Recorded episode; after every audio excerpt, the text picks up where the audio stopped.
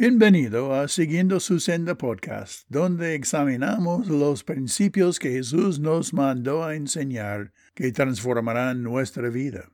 Soy Don Fanning, su anfitrión. En Salmo 119, David describió su pasión para los mandamientos diciendo, Me regocijaré en tus estatutos, no me olvidaré tus palabras. Versículo 16. Es asombroso vivir en negación de la realidad o convencernos que por lo menos en una área que podamos ser mejores que otra persona, por lo menos suficiente para poder criticar a aquella persona o acusarle de su error. Por supuesto, es probable que no hemos hecho lo que aquella persona hizo, pero es más probable que tenemos otra falla que tratamos de cubrir o ignorar. Este podcast nos dice cómo tener éxito en exhortar a una persona que nos escuchara si practicamos estos principios. Primero, eliminen sus pecados. Lucas 6:42 dice, ¿O cómo puedes decir a tu hermano, hermano, déjame sacar la paja que está en tu ojo? No mirando tú la viga que está en el ojo tuyo.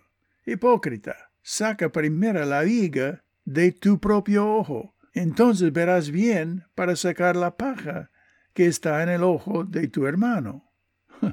La gente parece que tienden a minimizar sus propios pecados y a maximar los de los demás.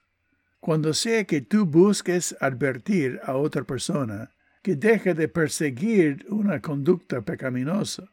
Debes entender que esta persona que buscas ayudar podría fácilmente ver una falla en tu propia vida, como una viga o un tronco, mientras mira su pecado tan solo como una astija. Este texto es obviamente una hipérbole, una declaración exagerada. Así que nosotros debemos aplicarla primero a nuestras vidas personales, antes de intentar ayudar a otros. Todos cometemos pecados. Juan escribió en su primera epístola que quien no admita sus propios pecados se engaña a sí mismo, diciendo la verdad no está en él. 1 de Juan 1.8. Este es un síntoma de una persona no salva es decir, alguien que no conoce las enseñanzas bíblicas en cuanto al pecado.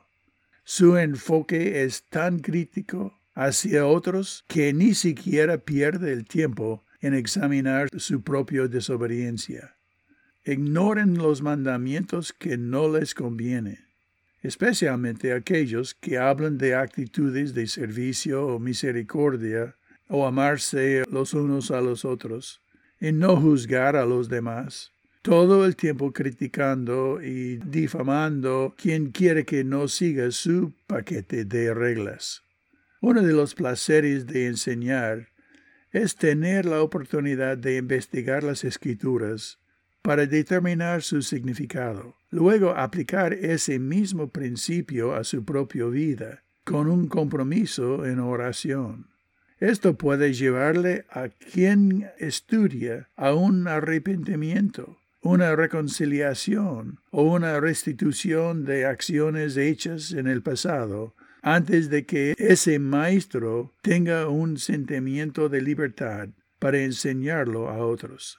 Quien quiere que desea piedad o santidad debe buscar constantemente las escrituras para conocer los mandamientos y ajustar su vida a una dependencia transparente en el poder de Dios para obedecerlos. La realidad es que todos estamos luchando juntos para vencer el pecado. No debemos disparar a nuestros heridos. Ahora es así, renueva un espíritu correcto dentro de mí, amado Señor y recuérdame revisar mi propio corazón antes de tratar de corregir o enseñar tus caminos a otras personas.